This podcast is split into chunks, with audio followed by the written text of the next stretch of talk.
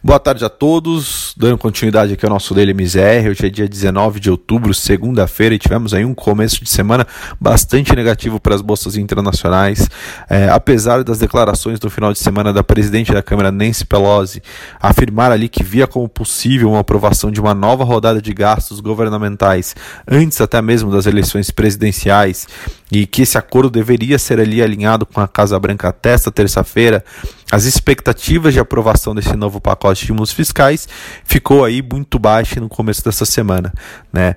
É, com o prazo ali curto para você conseguir colocar ali uma, um pacote que esteja em comum acordo entre os democratas, republicanos e a Casa Branca, chegando a um final é, e sem aí uma expectativa de suporte fiscal para o curto prazo para a economia americana, os índices acionários reagiram de forma bastante negativa.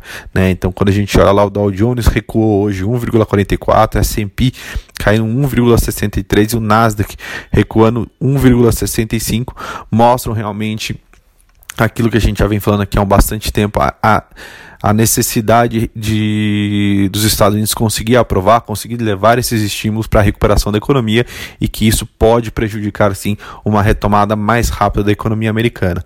E aí, o mais interessante é que, apesar desse dia mais negativo vindo do mercado internacional, é, a Bolsa Brasileira conseguiu se valorizar, né? Hoje teve uma valorização, inclusive até modesta, por conta de um cenário internacional mais pessimista, né? É, porém conseguiu é, ter ali um dia positivo e chegou até a se aproximar, em alguns momentos até tocou os 100 mil pontos ali né, durante a sessão dessa segunda-feira.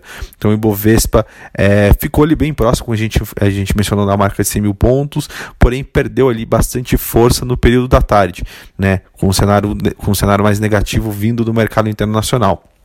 E isso acontece muito porque o governo se mostrou muito alinhado em não estender ali né, o pacote de estímulos é, emergencial do coronavírus para o começo de 2021 e vem se mostrando ali bastante coerente também nas declarações de é, se manter ali de, e, e de não estourar o teto de gastos que levaria ali um problema fiscal para o Brasil muito grande no longo prazo.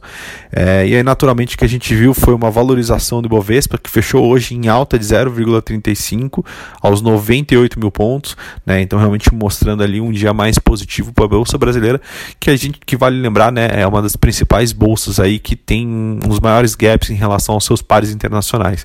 Ou seja, quando a gente olha lá fora a bolsa brasileira, ela continua muito barata, principalmente em dólar.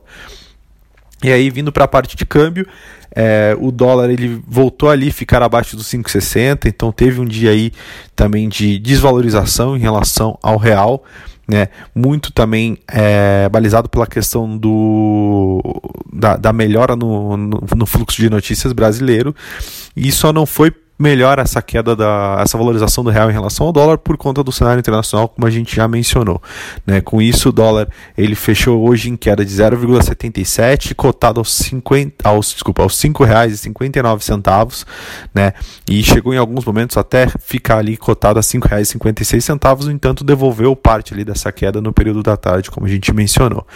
E aí vindo para a parte de juros, né? As taxas de juros é, seguiram aí o dia, tiveram uma forte queda, principalmente nos vencimentos mais intermediários da curva, né? Então, reduzindo ali bastante também a inclinação entre os vértices mais curtos.